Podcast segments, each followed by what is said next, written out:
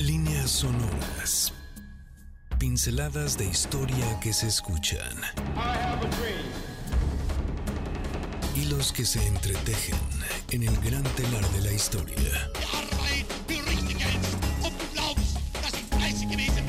Eventos que definen nuestro presente y que nos transportarán al futuro. oh my God, another plane has just hit, it hit another building, Es Líneas Sonoras, pinceladas de historia que se escuchan con Carlos Carranza. Bienvenidos. Hola, ¿qué tal? Muy buenas tardes. Bienvenidas y bienvenidos a un programa más de Líneas Sonoras. Estamos aquí transmitiendo en vivo desde la cabina de MBS 102.5 y por supuesto, como ya es una buena costumbre en este programa, necesitamos comenzar ya con todo el buen ánimo, con toda la disposición para pasárnosla muy bien durante esta hora en la cual desarrollaremos un tema claro que tiene que ver con el Día del Padre, pero no todo con una situación muy festiva. Hablaremos de algunos papás que marcaron la vida de sus hijas y de sus hijos y que evidentemente de por las buenas o por las malas nos dejaron algo que recordar con respecto a ese vínculo filial. Pero bueno, antes de desarrollar nuestro tema, sigamos meneando ese cuerpo, brindemos por la felicidad y claro, esto es Guns N' Roses. Y yo hice una encuesta muy rápida entre varios papás que conozco y resultó que esta canción fue la ganadora. Así es que yo esperaba que me dijeran algo más clásico, tal vez en un sentido más longevo, por ejemplo, los Beatles, los Rolling Stones, en fin, pero resulta que la que se impuso fue esta canción, así es que está dedicada para los papás más contemporáneos que crecieron sin duda meneando el cuerpo al ritmo de Axel Rose en esos eh, intentos por tratar de poner otro ritmo distinto a los, a los que ya se tenían como muy, muy escuchados en los ochentas y ese florecimiento de un tipo de rock tan especial como el que nos ofrece Guns N' Roses todavía hasta el día de hoy. Así es que ya si bien no tiene una gran voz el buen Axel Rose, el poder musical que tienen estos cuates en el escenario sigue dando mucho de qué hablar. Te recuerdo el teléfono en cabina, es el 55 51 66 1025. Allí está ya Gina, la titular de las líneas telefónicas, para esperar tu llamada y la pregunta del día de hoy, que además te va a permitir ganarte algunos regalos que vamos a soltar a partir del siguiente bloque, es una muy sencilla. ¿Cuáles son esos personajes de, la de películas, de la televisión, de series, de libros, de historias que te hayan contado, esos personajes que sean papás, que sean para ti, una de dos, o tu favorito o los que más detestas, porque hay papás evidentemente que son personajes de alguna obra que de repente dices, este cuate me cae pero verdaderamente como una patada en la nuca, ¿no? Entonces, esa es la pregunta. ¿Qué personaje de alguna expresión artística, literaria, cinematográfica, teatral, esos personajes papás que te caen bien, que te gustan o los que detestas de principio a fin. Y además, bueno, ¿qué tal que este día también abrimos la posibilidad de que si quieren mandar algún saludo especial para su papá, aquí estaremos también tomando tu llamada y me puedes mandar también un mensaje a través del Instagram o a través de mi Twitter y será un gusto al final del programa ir compartiendo las felicitaciones que vamos a dedicar de manera muy especial el día de hoy, porque claro, mañana es el Día del Padre, pero muchos están celebrando desde ayer, así es que no hay ninguna restricción para que hoy nos podamos sumar a esa celebración. Comenzamos entonces por traer a nuestra mente dos de las pinturas más enigmáticas y que por su tema además son tremendas y difíciles de olvidar, ya que las has visto por primera vez, ya sea en vivo o a través, por ejemplo, de alguna imagen en las redes sociales o en algún libro, cuando las tienes frente a ti, seguramente hay alguna pregunta, algo que te pueden motivar de manera inmediata porque la misma imagen es muy poderosa y son pinturas terribles. La primera es la realizada por el gran Francisco de Goya en el año 1823, cuyo título nos revela el tema con el que también iniciamos nuestras líneas sonoras. El título de esta pintura es Saturno devorando a sus hijos. Esta obra pertenece a las llamadas pinturas negras del célebre pintor español. La otra pintura curiosamente, es la que realizó Pedro Pablo Rubens con la misma temática, un par de siglos antes, con dos estilos distintos, con dos maneras muy diferentes de plasmar una perspectiva y una visión de lo que para ellos significaba esta historia, este mito con el cual comenzamos también nuestro programa. ¿Cuál es entonces la historia, la narración, a la cual nos estamos refiriendo? Pocas veces nos encontramos con expresiones visuales tan crudas y terribles. La mitología, ya sabemos, no es precisamente pues un cuento de hadas como nosotros lo podemos llamar. La historia que retoman Rubens y Goya es la que narra Ovidio en su libro Los Fastos. En este nos platica que Saturno, Luego de consultar al, oráculo, al famosísimo oráculo, recuerden que este era un lugar en el que se podía preguntar acerca del futuro de cada persona, este le responde que uno de sus hijos lo derrocaría, así como él lo había hecho con su padre Cronos. Así, Saturno tomó la decisión de que las hijas que procreara con Rea, que era su esposa, pudieran vivir, pero los varones, en efecto, como ya lo imaginan, él tenía que terminar con ellos. ¿Y de qué manera se le iba ocurriendo? Pues de una manera muy sencilla. Se los comía. Ese es justo el dramatismo que retratan ambos pintores. Pero ya sabemos lo que sucedió después. La madre, cansada de lo que sucedía con sus hijos, decidió huir a un lugar cercano a lo que hoy llamamos la isla de Creta y además dio a luz en una cueva muy escondida y remota para lograr darle a Saturno un par de piedras envueltas en telas para que éste creyera que era su hijo y las devorara sin ninguna sospecha. Y así iba a poder esconder al nuevo pequeño que había nacido. Claro, este hijo fue salvado por Rea, quien era ni más ni menos Zeus, quien a la postre se consideraría como el padre de los dioses y además el encargado de destronar, en efecto, a su padre y crear un nuevo orden en el cosmos, en el cosmos y otro tipo de historias que se iban imponiendo y que se seguirían desarrollando justo hasta la llegada de los nuevos dioses y otra generación distinta hasta verse coronada con la gran obra de estos que sería precisamente la creación del mundo y de los propios seres humanos. ¿Qué tal? Así estamos comenzando nuestras líneas sonoras. Te recuerdo, los teléfonos son 55 51 66 1025, mi Twitter arroba Carlos Carranza y el Instagram arroba Carlos Carranza. Vamos a ir un corte y regresamos para seguir desarrollando algunas historias que tienen como protagonistas a papás, ya sean fantásticos, extraordinarios o terribles dentro de nuestra propia historia cultural. La historia es la ciencia de lo que nunca sucede dos veces. Paul Valery. President Kennedy has been assassinated. It's official now. The president is dead. No te despegues de líneas sonoras. En un momento, regresamos. De la revolución venimos y vamos con sus principios a abrir un nuevo capítulo en la historia de nuestro país. El único deber que tenemos con la historia es reescribirla. Oscar Wilde. Ya regresamos a Líneas Sonoras.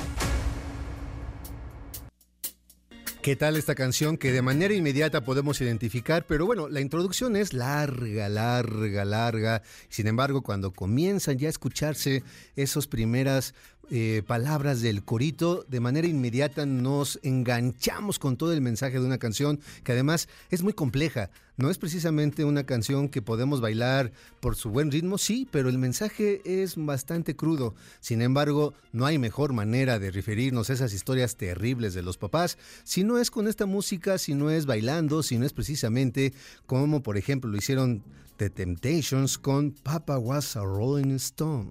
Te recuerdo los teléfonos en cabina son 55 5166 1025, mi Twitter arroba Carlos Carranza P y el Instagram donde estamos transmitiendo también en vivo en live arroba Carlos Carranza. Ahí van los regalos. Recuerda que la pregunta clave para poderte ganar uno de estos eh, pases que vamos a dar el día de hoy es que nos respondas de una manera muy simple y sencilla a esto qué personaje que sea papá, por supuesto, de alguna expresión literaria, de alguna obra teatral, de alguna película, de alguna serie, de alguna, alguna expresión entonces que a ti te guste, sea un personaje papá que te guste, que te parezca verdaderamente entrañable o todo lo contrario. Puede ser un papá que verdaderamente no tienes, pero ni las menor ganas de poderle invitar ni siquiera un café. Así es que ahí está Gina en los teléfonos 55 51 66 1025 para que les pueda responder a esta pregunta y te vamos a dar ya un par de pases. Tenemos un pase doble para el espectáculo musical Miraculous de Ladybug en el Teatro del Parque Interlomas este 25 de junio a la una de la tarde. Y ahí te va otro regalo un pase doble para la obra La Golondrina con la actuación de Margarita Sainz y un texto inspirado en el ataque terrorista del bar Pulse de Orlando, Florida, en junio del año 2016. La cita será este 25 de junio a las 7.30 de la noche en el Teatro Milán. Así es que ahí están los dos regalos posibles y tú ya podrás entonces optar por alguno de estos dos pases respondiendo a la pregunta y llamando a los teléfonos 55 51 66 1025. Y ahí está ya lista Gina para que pueda tomar tus pues obviamente tus datos y por supuesto tu respuesta. Y te recuerdo, si quieres también mandar alguna, alguna felicitación especial para tu papá, la vamos a leer el día de hoy y lo dedicaremos de manera muy, pero muy especial. ¿Qué tal que ya llevamos un buen rato escuchando la introducción y apenas comenzaron las primeras líneas de Papa Was a Rolling Stone, que además tiene como diferentes eh, versiones, todas con, un diferente, con, una marca muy especial de, lo, de quienes retoman estas canciones. Pero bueno, vamos a nosotros, a, nosotros aquí a seguir hablando de nuestro tema. Hay otras historias que hablan de padres extraordinarios y fantásticos. ¿Recuerdan a Aquiles? Sí, el terrible y temible protagonista de la Iliada, pues tan tremendo guerrero no podía ser hijo más que de alguien igual de poderoso. Apolonio de Rodas, un gran autor también de la antigüedad, nos platica acerca de uno de los viajes más increíbles de los cuales se tenga memoria. Sí, me refiero al realizado por Jasón y el grupo de los llamados argonautas. Ya hemos platicado acerca del reto que tenía Jasón, de robar el vellocino de oro de la, de la comunidad donde lo estaban resguardando desde hacía muchísimo tiempo atrás. Esto para vencer a Pelias, quien gracias a un oráculo, el cual otra vez aparece el oráculo, el cual había presagiado que sería derrocado por alguien que calzara una sola sandalia, pues el destino le puso frente a él a Jasón, que había sido pues presa de alguna, de alguna cuestión accidental y salió del mar vistiendo solamente una sandalia. Pero además Jasón era parte de toda una alcurnia de una familia real que llegaba también para reclamar un reino que le pertenecía a él y que tenía en ese momento a un rey ya por herencia que era Pelias. Entonces se iban a enfrentar indudablemente, pero en ese momento quien ostentaba el poder era Pelias y por eso le pidió, le pidió a Jasón que si quería él poseer ese trono, ese reino, pues tenía que ir a buscar al vellocino de oro de la gran historia. Pues bien, para quedarse entonces con ese gran poder debió aceptar el reto e ir por este fantástico objeto. Uno de los tripulantes que decidió sumarse a la gran caravana y a este gran extraordinario viaje era ni más ni menos que Peleo, este personaje era nieto de Zeus y en su historial se puede hablar que junto con uno de sus hermanos decidió asesinar a su hermanastro llamado Foco, pues resultaba más hábil que ellos en las competencias atléticas. Es decir, Peleo no era ninguna buena persona. En fin, hablando del viaje de los argonautas, cuando ya regresaban con el gran vellocino de oro, se enamoró de Tetis, una nereida que tenía la posibilidad de cambiar de forma. Él, cuando la observó en este viaje de regreso, ya cuando traían el vellocino de oro, pudo observar a Tetis a través de la orilla del gran barco llamado Argos. Entre Tetis y Peleo, de manera inmediata hubo un clic. Sin embargo, ella era una criatura del mar y Peleo era un ser humano poderosísimo, pero al fin de cuentas un hombre de tierra. Era prácticamente imposible que se diera esta unión. Sin embargo, Tetis decidió convertirse en una mujer para poder estar cerca de Peleo y le pidió justamente en ese momento eh, Peleo un consejo a Quirón, quien había justamente también ah, se había dedicado a educar a Zeus. Y Quirón le dijo, en cuanto tenga una forma que tú puedas atraparla, en ese momento tú rodéala y no la sueltes para nada. Y de esa manera se pudo llevar a cabo la unión entre Tetis y Peleo. ¿Quién era el hijo que resultó de esa primera unión? Claro, ni más ni menos que el gran Aquiles. Sin embargo, teníamos un problema, porque al nacer Aquiles, eh, digamos que había nacido con una carga mucho más del ser humano que de un ser divino como era su mamá. Pero entonces la mamá al darse cuenta de esto decidió pedirle a su padre, que era el gran océano, que le diera un regalo divino a su hijo. Y éste le dijo que pudiera entonces llevarlo hacia la fuente de la eternidad y lo pudiera hundir así por completo para que éste fuera un ser poderoso y tremendo. Sin embargo, había quedado completamente despejado una parte en la cual su madre lo había tomado para hundirlo en esta fuente. Ya saben ustedes a qué parte del cuerpo nos referimos. Claro, al talón, que el día de hoy se le conoce como el talón de Aquiles. Y por eso, este hombre, este pequeño, pues fue también dedicado a su padre para que fuera criado a través de todas las enseñanzas de los seres humanos hasta llegar a convertirse en un gran guerrero, tal y como le enseñó su propio padre. Este es un enlace con José Ramón Zavala desde la Fórmula 1 Grand Prix du Canadá 2023.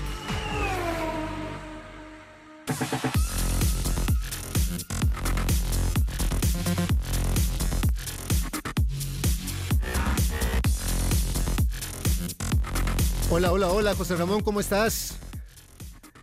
Hola, ¿cómo están, chavos? Buenas tardes. ¿Cómo estás, José Ramón? Estamos en vivo aquí en Líneas Sonoras. Ay, amigo, muchas gracias. ¿Cómo están? Pues mira, contentos por varias cosas, porque A ver, venga, estamos venga. terminando Fórmula M, Fórmula M, que es este evento para mujeres, en donde hoy 1.200 mujeres se dieron cita convocadas por MBC 102.5 aquí en el Autódromo Hermanos Rodríguez. Y bueno, pues ya con la calificación complicada para Checo Pérez, que termina en la posición número 12, ya no llega a la quali número 3. Y mañana la parrilla de salida para el Gran Premio de Canadá será como queda, mi querido amigo. En la primera posición, el imparable, único, invencible, chipocludo, Max Verstappen. En la Claro. segunda, Nico Hulkenberg, una sorpresa, una gran sorpresa Hulkenberg, porque el, el tema aquí es que llovía, paraba la lluvia, se secaba la pista, se volvía a mojar. Entraban a pit, salían de pit. Entonces una calificación bastante complicada para todos los pilotos. Fernando Alonso, este eh, veterano piloto de cuarenta y tantos años que hoy lo está haciendo increíblemente bien, queda en la tercera posición. Lewis Hamilton, el siete veces campeón del mundo en la, en la cuarta, George Russell, su equipero de Mercedes-Benz en la quinta, Esteban Ocon, otra sorpresa en la sexta, Lando Norris en la séptima, Carlos Sainz, el español de Ferrari en la octava, eh, Piastri en la novena. Y Alex Albon, una cosa increíble pero se logra colocar en la décima posición. Así, así mañana arrancaremos en punto de las dos, un poquito antes de las 12 del día por MBC 102.5 la carrera del, del Gran Premio de Canadá. ¿Cómo ves, Carlos? No, pues va a estar muy emocionante, pero qué tristeza con lo de Checo. Sin embargo, yo creo que mañana va a ser un Sí. gran papel. Se tiene que recuperar. Es un gran piloto. eh, la semana pasada arrancó en 11, terminó en cuarto y se mantiene en la segunda posición del campeonato. Sí, es una tristeza, pero la verdad es que estar en segundo lugar como subcampeón del mundo hasta el momento, creo que es una muy buena noticia. Tenemos todos los deseos mejores para que eso sea así y que tengas una gran transmisión el día de mañana. Gracias, amigo. Gracias a todo el auditorio de Líneas Sonoras. Nos escuchamos mañana en punto a las 11.45 para la previa de la Fórmula 1 y, por supuesto, a las 12 o en exclusiva por MBS Radio, la narración del Gran Premio de Canadá. Te mando un abrazo fuerte. Abrazos también para ti, igual, mi querido José Ramón. Y nosotros aquí en Líneas Sonoras vamos a ir a un corte y regresamos para seguir hablando de papás en la historia. Esto fue un enlace con José Ramón Zavala desde la Fórmula 1 Grand Prix du Canadá 2023. Volvemos después del corte a líneas sonoras, pinceladas de historia que se escuchan.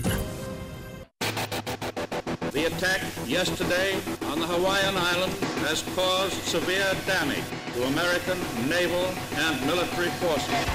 Ya estamos de regreso con estas pinceladas de historia que se escuchan. Estás en líneas sonoras. ¿Qué tal? ¿Qué tal? Ya estamos aquí de regreso en líneas sonoras. Eso fue también una transmisión y un enlace directo con lo que va a suceder mañana en la carrera de la Fórmula 1. Seguramente Checo va a remontar porque nos tiene acostumbrados a las malas pasadas, pero lo vamos a hacer. Nosotros aquí estamos en vivo hablando acerca de papás. Pero bueno, te recuerdo cuáles son nuestros regalos en este día. Tenemos un pase doble para el espectáculo musical Miraculous de Ladybug en el Teatro del Parque Interlomas el 25 de junio a las 13 horas. Un pase doble para la obra La Golondrina con la actuación de Margarita Sanz y un texto inspirado en el ataque terrorista del bar Pulse de Orlando, Florida, en junio del año 2016. La cita será el 25 de junio a las 7 y media de la noche en el Teatro Milán.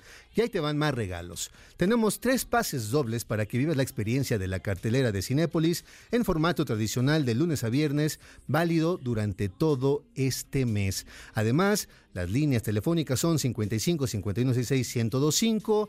Ahí está Gina para ya estar recibiendo tus respuestas a la pregunta simple: ¿cuál es ese personaje, papá? Que te gusta, que te parece entrañable o que te parece detestable, deleznable, de esos papás que no invitarías ni siquiera a tomar un café, pero ni por accidente. Así es que basta con que nos digas entonces ese personaje de una obra literaria, de una película, de una obra teatral, de una serie, lo que tú quieras, pues tenemos muchísimos, pero muchísimos ejemplos. Por ejemplo, ahorita se me ocurre uno, Pedro Picapiedra, pues es un papá entrañable. Y si hablamos ya de esa serie, pues tenemos a Pablo Mármol. Ya estamos hablando, por ejemplo, de unas caricaturas, pero pueden ser de cualquier expresión y que tú eh, basta con que hables aquí a los teléfonos en cabina y pidas alguno de estos regalos. Otro papá que se encuentra muy cerca de estos pasajes de la mitología es el famoso rey Príamo, en efecto el último rey de Troya, padre de los hermanos Paris y Héctor, así como el más importante en la defensa de su ciudad. Fue este rey quien se negó a entregar a Helena a Menelao, gracias a su belleza, y que le costaría muy cara esa decisión. Sí, como sabemos, Aquiles no solo venció a Héctor, el mejor guerrero troyano, sino que lo amarró a su carro y le dio vueltas al cadáver a través de las murallas de Troya para que todos sus habitantes lo vieran y se llenaran de horror porque significaba que más temprano que tarde caería esa ciudad por completo. Pero en ese momento, ese día en el cual se enfrentaron Aquiles y Héctor y que evidentemente Aquiles venció, esa noche Príamo llevaría a cabo una de las acciones más recordadas por la literatura. Se embosó para no ser descubierto por su propia guardia ni la del ejército enemigo, se dirigió caminando lentamente al campamento en donde se encontraba descansando quien le había arrebatado la vida a su hijo, el poderoso Aquiles. Al llegar hasta su casa, Príamo se descubrió y le suplicó que le diera por favor el cadáver de su hijo para darle por supuesto un entierro como era digno no solo de ser precisamente un príncipe, sino evidentemente alguien de su propia familia. Aquiles al mirarlo se sorprendió y lo conmovió muchísimo, y lo invitó a cenar con él como lo establecían las reglas del anfitrión en la antigüedad. Imagínate ese momento tan dramático y trágico, invitar al padre de quien le habías arrebatado la vida apenas unas horas antes, invitarlo a sentarse a la mesa con él. Es un momento, insisto, muy dramático en las narraciones de la antigüedad. Luego de una plática llena de silencios e intercambios de miradas, Aquiles dispuso que le devolvieran el cadáver de Héctor y fuera escoltado hasta las puertas de su ciudad.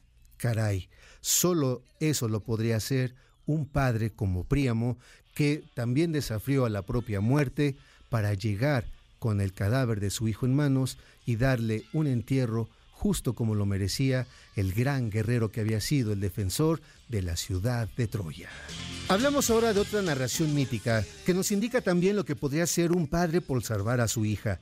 Recordemos que Apolo era un dios como casi todos los de la antigüedad clásica, digámoslo, también de una forma clásica, muy ojo alegre, así como eran todos los dioses de esa antigüedad.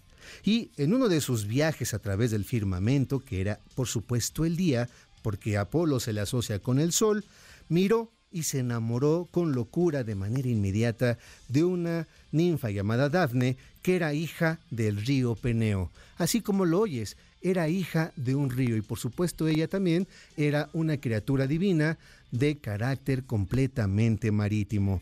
Pero en ese momento en que Apolo la había observado, la observó también con una transfiguración como si fuera una mujer. Y en ese justo momento apareció un personaje también en esta historia llamado Cupido. Resulta que Apolo se había burlado de las flechitas pequeñas de este ser llamado Cupido, porque él era el gran, pero el gran flechador del cielo, porque era el sol. Entonces las grandes flechas del sol eran precisamente estos rayos que le dan luz a la tierra. Y se burló de Cupido y sus flechitas. Y Cupido solamente le dijo, cámara va, te prometo una venganza pronto.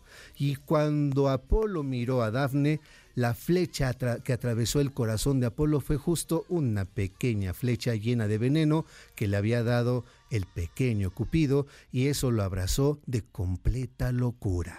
Así como lo escucharon, Dafne era la hija de una divinidad fluvial, quien era parte de los tres mil ríos, como así se les decía en ese lugar.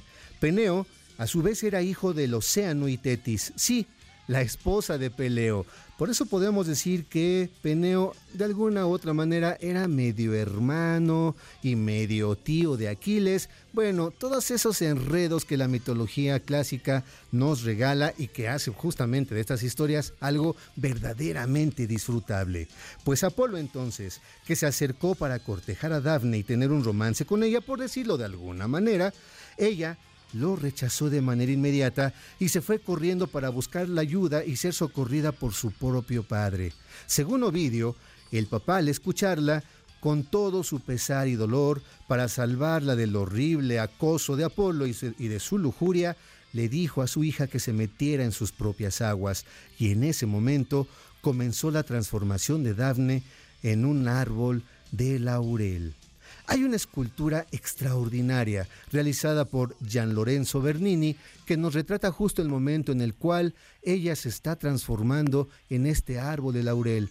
Y lo más extraordinario, de la narración es cuando Apolo observa esa transformación y decide que ese árbol entonces sería algo mágico y extraordinario para él y que siempre le acompañaría en todas sus andanzas, y una muestra justo de esa importancia es que tomó dos ramas de ese nuevo árbol y se construyó una corona con la cual siempre se representa entonces al gran dios Apolo coronado, y por supuesto, era el gran premio de todos aquellos atletas que triunfaban en las Olimpiadas y se les ofrecía una rama de laurel para coronarlos y al mismo tiempo recordar ese gran amor, pero sobre todo el gran sacrificio del, río Peneo para salvar a su hija de ese trance tan doloroso y tenemos nosotros así una mágica y extraordinaria historia que contar el día de hoy.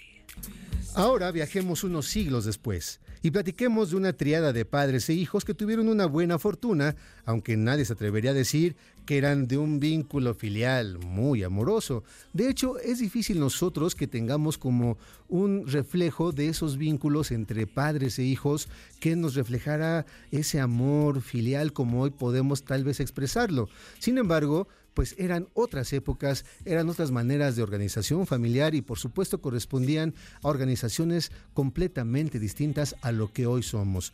Nos estamos refiriendo al gran Carlos Martel, que nació a finales del siglo VII y fue reconocido por ser un personaje implacable y temible guerrero. Él fue el encargado de evitar que el ejército árabe cabezado por Abderramán llegara a expandirse al reino de Austrasia en el año 732 en una batalla conocida como la Gran Batalla de Poitiers.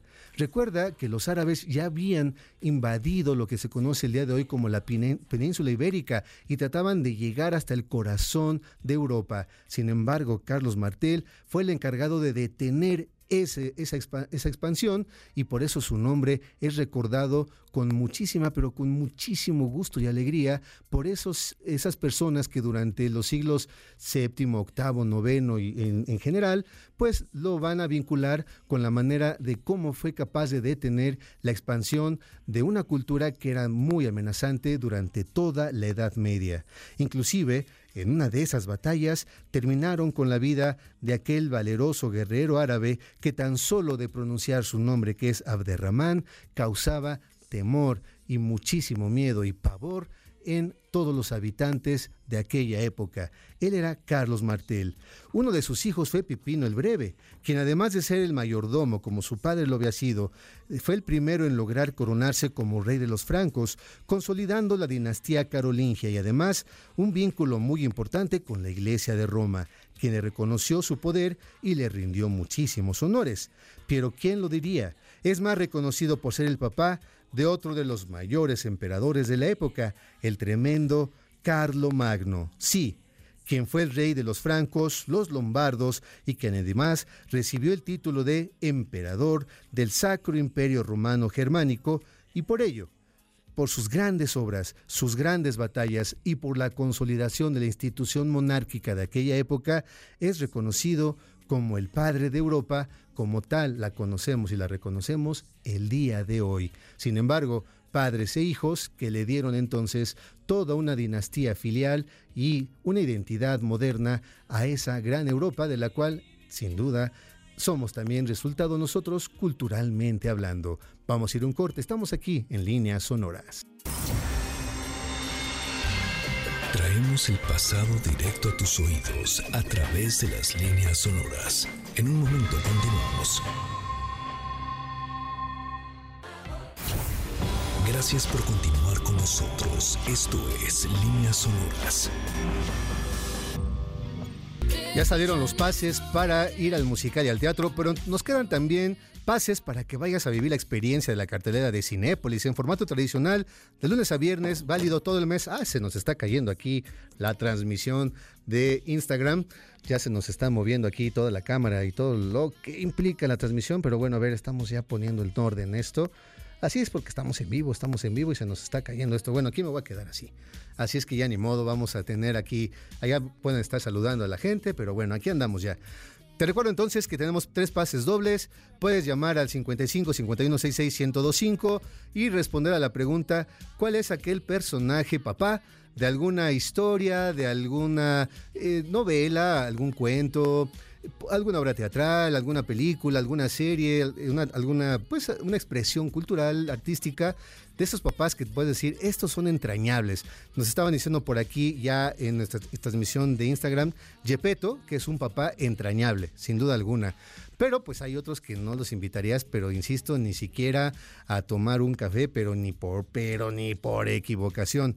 Pero bueno, Ahí está la pregunta, ahí están los teléfonos y vamos a regalar dos libros a las personas que, gracias a Checo que nos puso aquí ya la cámara en orden, vamos a regalar dos libros a las personas que respondan también de la misma manera, pero eso lo vamos a regalar a través de nuestro Instagram. Entonces manda tu respuesta en un mensaje directo, en un mensaje directo y te vamos a regalar dos libros para que también puedas seguir leyendo, porque aquí en este programa nos gusta que la gente también tenga oportunidad de leer buenas y extraordinarias obras literarias. Ahora llega a nuestras líneas sonoras Augusta Ada Byron, o también conocida como Ada Lovelace.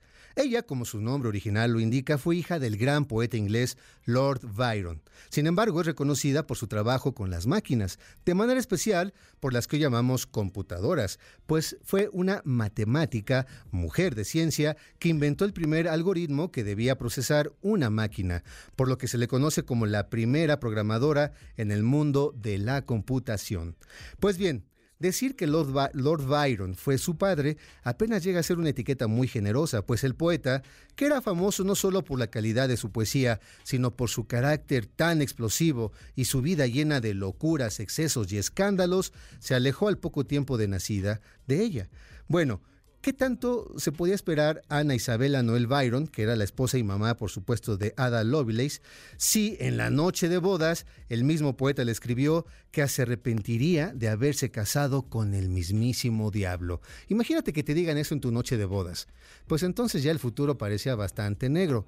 Entonces así fue, porque a los pocos días de nacida Ada Lovelace, ella decidió abandonarlo porque resultó que pues el ojo alegre de Lord Byron ya tenía en esos días había coleccionado muchas pero muchas infidelidades y ella decidió que no iba a soportar una más y mejor se alejó de él. Y él tampoco puso como mucha eh, oposición para quedarse con su hija. La ley de esa época establecía que tenía que quedarse con ella porque ellos, los papás, tenían toda la ley a su favor. Sin embargo, no movió un solo dedo y por eso resultó que la mamá se quedó con la hija y fue la encargada de criarla y lo hizo tan pero tan bien que crió a una mujer de ciencia que cambiaría y transformaría la idea y la noción de la tecnología como la conocemos hasta el día de hoy.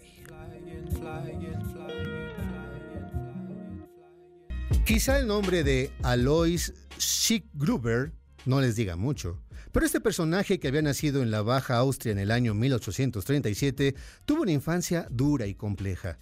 Por principio de cuentas, no había sido reconocido por su padre biológico y bautizado con la categoría de hijo ilegítimo. Hijo además de una campesina, tuvo que recibir el apellido del abuelo, por eso era Schickel-Gruber. Cuando contaba con cinco años, su madre contrajo matrimonio con Johann George Hitler, quien adoptó al pequeño Alois, que además desde esa pequeña edad tuvo la oportunidad de aprender el oficio de la zapatería.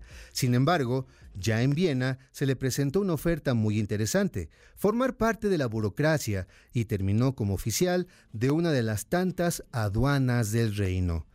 Sería ya a los, a los 38 años cuando él solicitó el cambio de apellido para adoptar el de su padrastro, pero por una de esas extrañas razones, su apellido quedó capturado como Alois Hitler. Sí, quien sería el padre de un pequeño llamado Adolf, un joven que no quiso seguir el mandato de su padre para que pues fuera también un oficial de aduanas, como él lo había logrado por su propia cuenta. Aquel joven solo tenía un sueño, lo que le valió ser muy maltratado por su padre y de manera constante, pues Adolf solo tenía la ilusión y la intención, aunque no lo crean, de ser un pintor. Ahora hablemos de Leslie Stephen, un escritor crítico literario muy importante en su época que nació en el año 1832 y quien tenía una poderosa afición, pues le gustaba el alpinismo. Se puede decir que se sumaron dos de sus pasiones, los libros y las montañas. De hecho, fue pionero en las expediciones de los Alpes durante varios años. Esto le valió el reconocimiento como una de las principales voces del montañismo inglés. Por ello, se le sumó a su amplia carrera como escritor el de editor de una revista de montañismo y un referente para todas aquellas personas que querían e intentaban llegar a explorar una de las cimas de los Alpes que aquella época todavía eran muy difíciles de acceder. ¿Se imaginan cómo sería la familia de Leslie Stephen? Pues se casó también con Julia Prince Jackson, que era muy, muy reconocida por ser modelo de los pintores llamados los prerrafaelitas. En su casa, con su familia, la cual sería muy famosa por su biblioteca, por las tertulias en las cuales se reunían muchísimos artistas, escritores, pintores, alpinistas, senderistas. Entonces era un lugar con una gran, pero gran vitalidad. Y ese mundo artístico en el que llegaban a todos, de todas voces y de todas las latitudes, fue justamente el contexto en el cual él mismo se encargó de la crianza de sus hijas y de sus hijos. Decidió ser el maestro de ellas y de ellos. Sí, Stephen también les había impartido algunas clases muy en lo particular. Ese es el contexto y el ambiente en el cual creció la extraordinaria escritora Virginia Woolf, la fenomenal autora de obras como Las olas, Orlando y La señora Dalloway. Así es que imagínate también, hubo papás que les dieron muchísimo, pero muchísimo apoyo a sus hijas y a sus hijos. Por ahí van muchos otros papás, por ejemplo, libros como Papá Goriot, ¿O qué tal Jean Valjean que no tuvo ningún empacho en adoptar a Cosette? Pedro Páramo, el terrible papá de Miguel Páramo y de Juan Preciado y de tantos más. ¿Qué tal ese libro de Ricardo Garibay en la cual se habla de su relación y su vínculo con su padre llamado Beber un cáliz? O ese extraordinario poema de Jaime Sabines llamado Algo sobre la muerte del mayor Sabines pero recordamos todos a Aureliano Buendía, el gran papá de Cien años de soledad, pero Vito Corleone no puede faltar en El Padrino. Pero bueno, para cerrar, ¿qué tal un abrazo para los papás que nos escucharon en este día y que mañana van a celebrar, por supuesto, con todos, todas las fanfarrias y los vítores, pero que desde aquí, desde Líneas Sonoras, les mandamos un gran abrazo. Los voy a dejar en compañía, por supuesto, de Sergio Almazán, que hablará el día de hoy de mercados de la ciudad. Muchísimas gracias a Checo, a Víctor, a Gina, a todas y a todos ustedes que nos acompañaron en las diferentes transmisiones y, por supuesto, gracias con todo el corazón por la generosidad de dejarme acompañarte durante esta tarde. Nos escuchamos el próximo sábado en vivo aquí en Líneas Sonoras en MBS 102.5. Por hoy, nuestro viaje ha terminado.